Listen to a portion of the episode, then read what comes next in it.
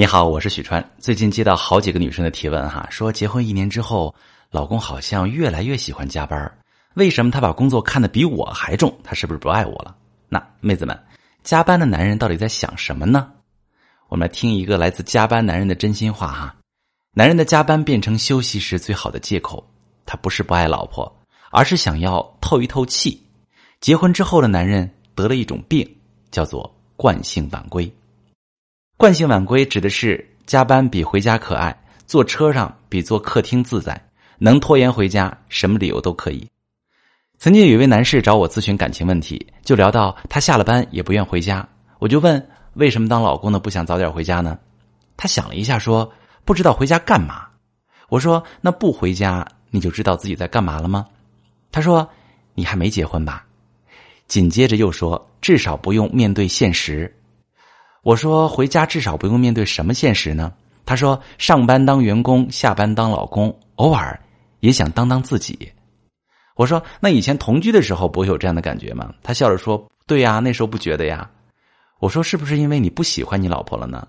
他说我很喜欢我老婆，但是我也怀念那时候的他。我说也许他也怀念还没当你老婆时候的自己呢。他想了一下说：“老婆说过。”以前租房子那个地方，现在已经变成商场了。我问：“是不是回不去了？”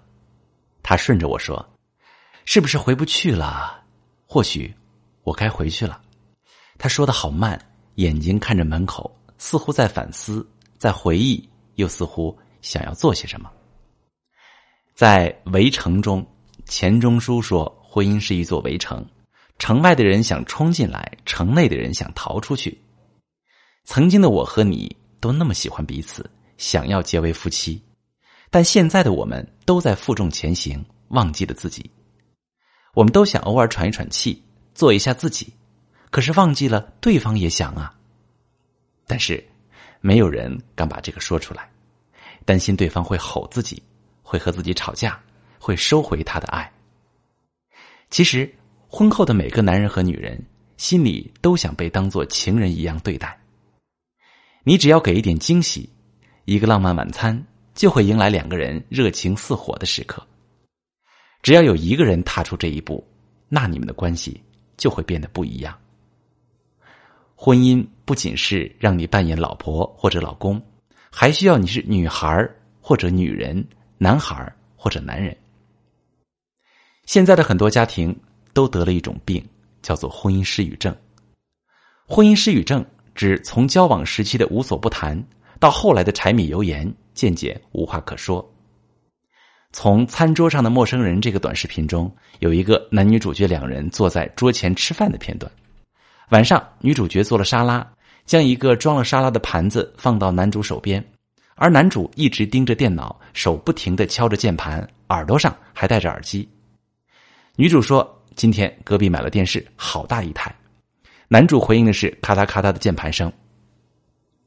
女主看着男主说：“我们要不要也买一台呀？吃饭的时候可以看。”男主只顾着盯着电脑屏打字，隔了差不多三十秒后说：“没地方啊，有吗？”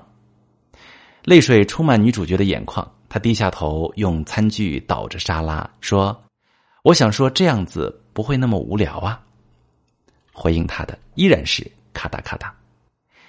女主说：“现在的生菜好贵哦。”男主回：“是哦。”然后屋子里除了键盘声，再也没有其他声音了。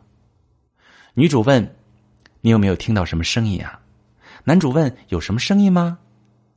女主在那里低着头默默流泪，男主依旧在敲击键盘。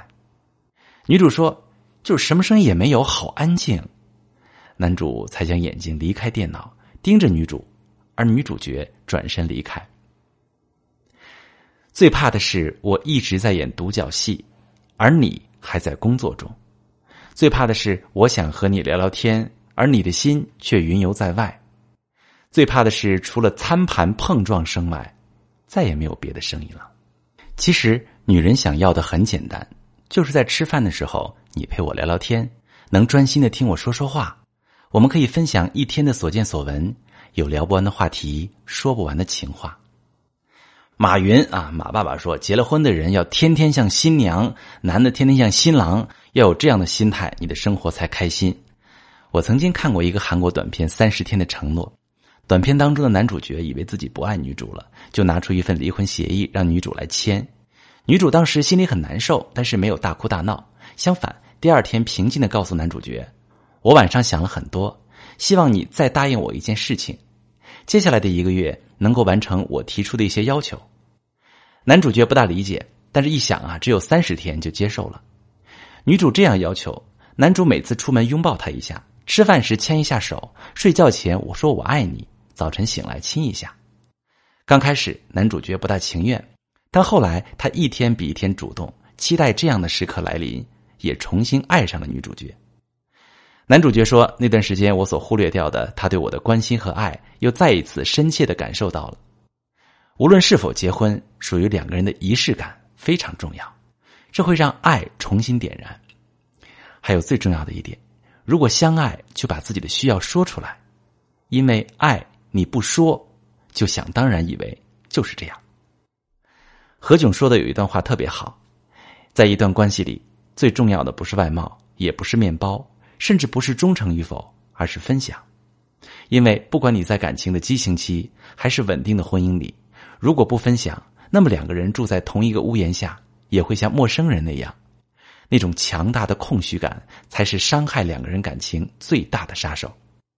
所以，朋友们，无论结婚与否，请依旧保持热恋时的激情和分享的喜悦吧。我是许川，帮你看清感情的真相。如果你遇到感情问题，可以加我的微信幺三幺四六八三二四八零，把你的问题告诉我。